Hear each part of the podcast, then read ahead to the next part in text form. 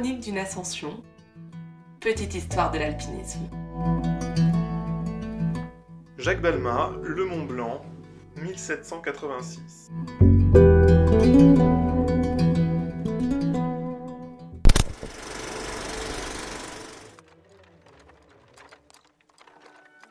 Au milieu du XVIIIe siècle, Chamonix, qui finira par s'appeler Chamonix, est loin d'être la destination touristique qu'elle est aujourd'hui devenue.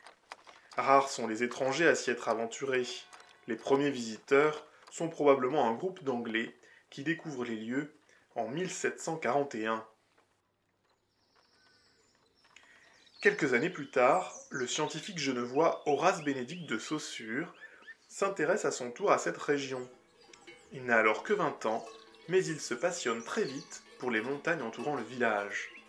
En s'aventurant du côté du Brévent, il s'offre une vue sur le Mont Blanc qui reste gravée dans son esprit. Il fait coller des affiches dans les principales paroisses de la vallée, annonçant une récompense conséquente à qui trouverait la voie menant au sommet.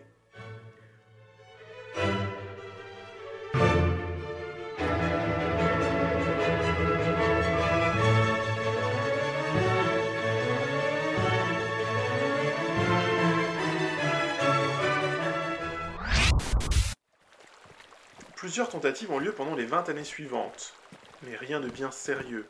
Il faut dire que les habitants de Chamonix n'ont pas très envie de s'aventurer sur les pentes de cette montagne, sur laquelle légendes et malédictions vont bon train.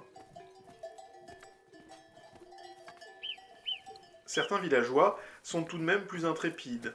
Un homme, né quelques années après la première incursion de Saussure dans la vallée de l'Arve, est de cela. Cet homme, c'est Jacques Balma.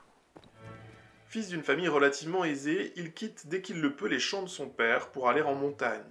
Entre chasse aux chamois et quête de cristaux, il n'a pas vingt ans qu'il connaît déjà le massif comme sa poche. En 1786, il part en solitaire vers le sommet du Mont Blanc. En son absence, cinq autres hommes de la vallée s'entendent pour monter ensemble. Balma l'apprend en redescendant et remonte aussitôt pour les rejoindre.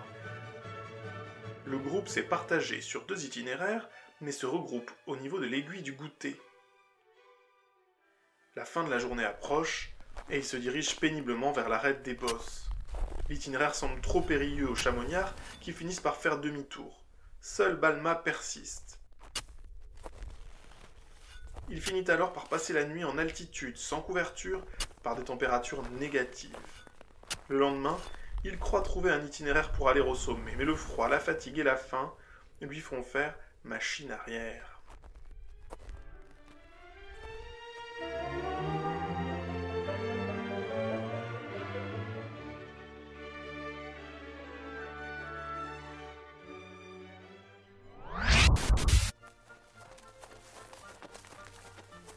De retour dans la vallée, il n'a qu'une idée en tête, remonter et finir cette ascension. Pas question pour autant d'en parler à n'importe qui, il ne veut pas se faire doubler, il s'en ouvre finalement à un homme de confiance, le docteur Michel Paccard. Médecin de la famille, il est fréquemment chez eux pour soigner Judith, leur dernière fille, née quelques jours plus tôt. Paccard, en scientifique passionné, rêve de grimper au sommet du Mont Blanc pour y réaliser des expériences. Alors quand Balma évoque avec lui l'ascension, il n'hésite pas bien longtemps. Dans la plus grande discrétion, ils préparent alors leur course en montagne.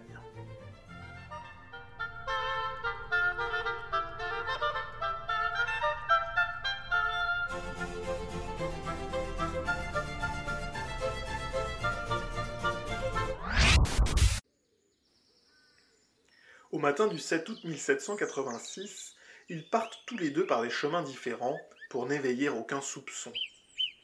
Après une première nuit avant d'atteindre le premier glacier, ils continuent leur route en direction des Rochers Rouges. Cet itinéraire, assez dangereux, n'est quasiment plus utilisé aujourd'hui. Cette voie dite de la montagne de la côte, aujourd'hui appelée voie des Grands Mulets, passe par le refuge éponyme construit en 1853, soit près de 70 ans après le passage de Paccard et Balmain. Vers 16 heures, ils sont enfin au sommet, mais le jour est déjà bien avancé. Il faut penser à redescendre, Ils parviennent à leur bivouac de la nuit précédente et s'endorment, exténués, mais enivrés par leur succès du jour. Au réveil, Paccard est aveugle. La forte réverbération de la veille, conjuguée à l'absence de lunettes de soleil, a eu raison des yeux du médecin. Cette ophtalmie passagère rend la fin de la descente très délicate. Arrivés à Chamonix, ils sont dignement félicités et Saussure est mis au courant. Mais la fête a un goût amer. En l'absence de son père et de son médecin, la petite Judith est décédée.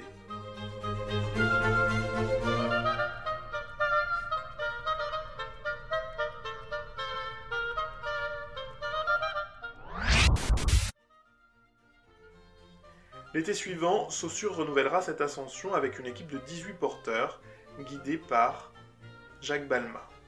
Ce dernier continuera à guider des alpinistes dans le massif du Mont Blanc et à chercher des cristaux jusqu'à ses 72 ans. La rumeur d'un filon quelque part dans la vallée de Sixte lui fera tourner la tête. Une chute de plusieurs dizaines de mètres dans un gouffre rocailleux aura raison du premier guide de haute montagne de l'histoire.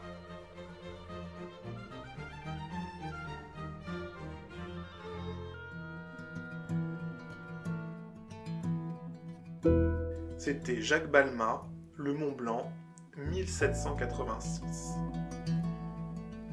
Chronique d'une ascension, petite histoire de l'alpinisme.